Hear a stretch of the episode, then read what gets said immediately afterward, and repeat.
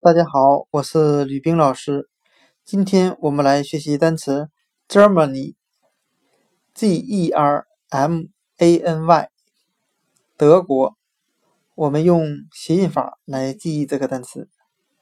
Germany 很像汉语的折磨你。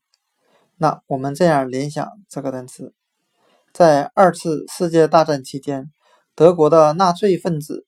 对犹太人进行了残酷的屠杀和折磨。Germany，德国。